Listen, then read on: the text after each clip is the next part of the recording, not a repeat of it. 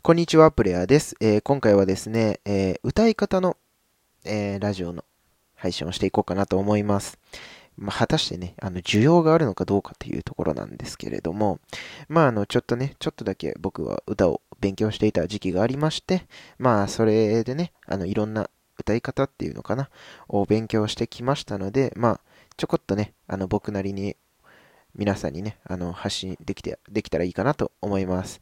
うん、本当にね、アニメのチャンネルなんだけど、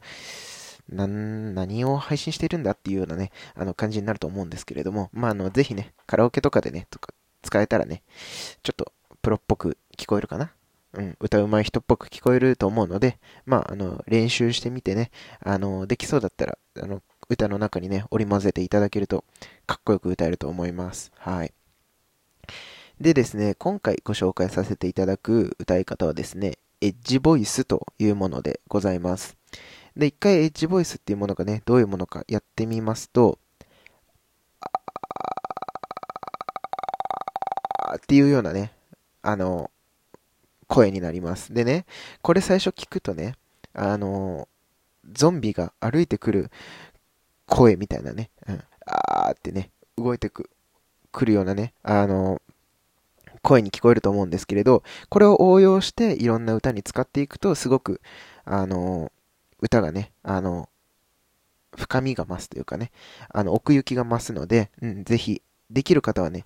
歌の中に織り交ぜながらやっていただけるといいかなと思います。で、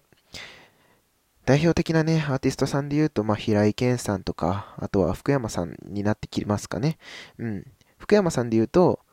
えっ、と、夢の、夢のような人だから、人だからってね、この、最愛で言うと、この、最初のところになると思うんですけれど、ここの、ゆーっていうね、この、ちょっとしゃくる感じで、ゆーっていうこのゆーっていうこの、最初のところが、まあ、エッジボイスだったりとか、まあ、平井堅さんで言うと、えっと、瞳を閉じて、君をってね、この、ギーっていう風に、あの、ちょっとね、ここもしゃっくりながら歌うんですけれど、ここういうところがね、あの、まあ、えっと、エッジボイス、あーっていうね、あの、エッジボイスになってます。で、このエッジボイスをね、最初に使うと何がいいかっていうと、その曲の始めとか、あとはサビの入りのところですごくなんかこう、ちょっと切なさみたいなのが出るんですよね。うん。夢のようなって歌うより、夢のっていう、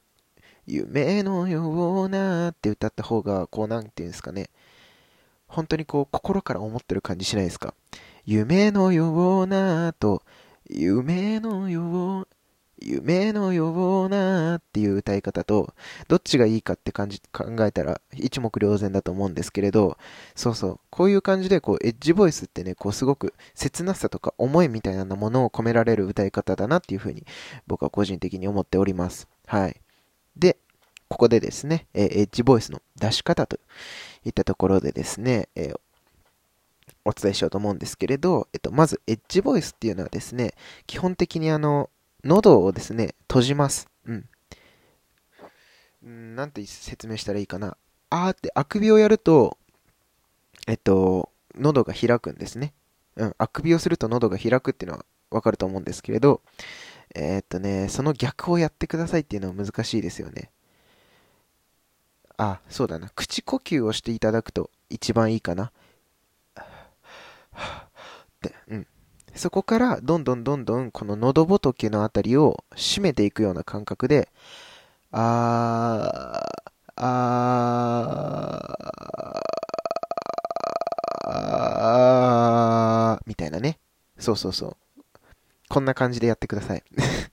説明下手だな。そう。ちょっとずつちょっとずつ、こう、息を抜いてって、いちゃう。息じゃない。声を抜いてって、本当にもう、なん、なんて言うんですかね。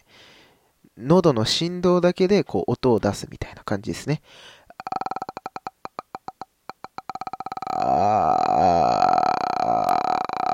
っていう感じですかね。うん、ちょっとすいません。あの、汚く聞こえてしまったら申し訳ないです。はい。こんな感じでね、あの、エッジボイスをね、出せるようになったらね、ちょっと、うーんと、セクシーに、男性の歌だったらちょっと色っぽく、うん。で、女性の歌だったら、まあちょっと切なくというかね、本当に、こう、恋愛の歌だったら、本当にあなたのことを思ってるよ、みたいなね、歌い方ができると思いますのでですね、ぜひ、あの、練習していただいてですね、あの、カラオケで使っていただけるとですね、え、うまいじゃんってなると思いますので、ぜひ一度ご賞味ください。ということでですね、今回はエッジボイスについてご紹介しました。